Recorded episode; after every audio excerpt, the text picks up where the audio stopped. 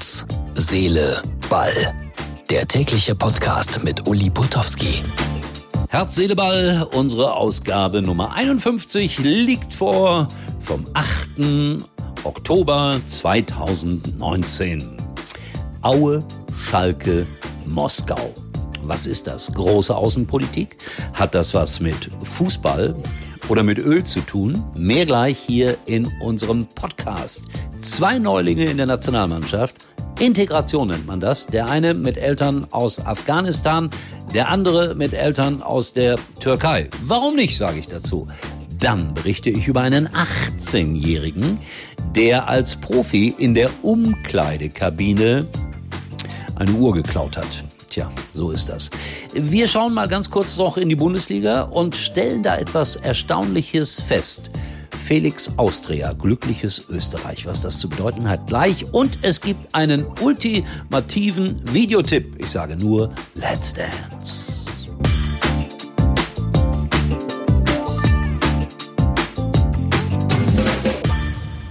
Das klingt schon sehr international.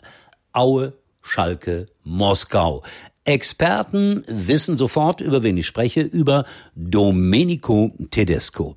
Mit diesem Namen konnte man nur in Aue, in Schalke oder in Moskau landen. Der ehemalige Trainer des FC Schalke 04 hat einen neuen Job. Er arbeitet tatsächlich bei Lokomotive Moskau. Ich bin überzeugt davon, dieser Mann spricht in vier Wochen fließend Russisch. Muss er auch, damit er seine genialen taktischen Ideen in der Landessprache weitergeben kann. Ich kann nur sagen, ich habe ihn kennengelernt, als er bei Aue gearbeitet hat. Fabelhafter Junge, sehr offen, sehr nett, sehr freundlich. Auf Schalke dann Vizemeister, dann kam der Absturz und dann wurde es schwieriger für ihn. Aber ich wünsche ihm ganz, ganz viel Glück in Moskau. Wie in Österreich sieht's zurzeit in der Bundesliga aus. Wie das? Ganz einfach. Rose vor Glasner in der Tabelle. Das heißt, Rose mit Salzburg Meister in Österreich und Glasner Vizemeister mit dem ASK mit dem Linzer ASK. Das heißt also im Moment Gladbach vor Wolfsburg. Das sind Parallelen, wie ich sie mir hätte nie ausdenken können. Also alles wie in Österreich. In Nizza dagegen gab es einen 18-Jährigen, der auf den hübschen Namen hört, Diaby Fabiga. Der kommt in die Umkleidekabine, ist junger Profi und sieht, dass Kaspar Dolberg eine Uhr für 70.000 Euro besitzt. Die hat er dann ganz einfach mal geklaut, ist natürlich aus dem Verein herausgeflogen, wird aber wohl in der zweiten Liga in Paris jetzt spielen dürfen. Was sagt uns das? Dass man als Profi nicht 70.000 Euro teure Uhren in der Umkleidekabine präsentieren sollte. Da gibt's ja auch junge Leute, die sich solche Uhren noch nicht leisten können. Also ich hoffe, dass der junge Mann daraus viel gelernt hat. Er hat alles zugegeben und auch eine Entschädigung gezahlt. Nationalmannschaft hat zwei Neulinge und das war sehr lustig gewesen, weil die waren beide nicht erreichbar. Serda, der Schalker, nicht erreichbar. Und dann gab es noch einen anderen Neuling, beide aus der U21, auch nicht erreichbar, nämlich Amiri. Und was passiert? Sie bekamen die Information, bitte den Bundestrainer anrufen. Und das haben beide getan und haben sich dann riesig gefreut. Amiri hat afghanische Eltern und lebt jetzt schon einige Zeit in Deutschland.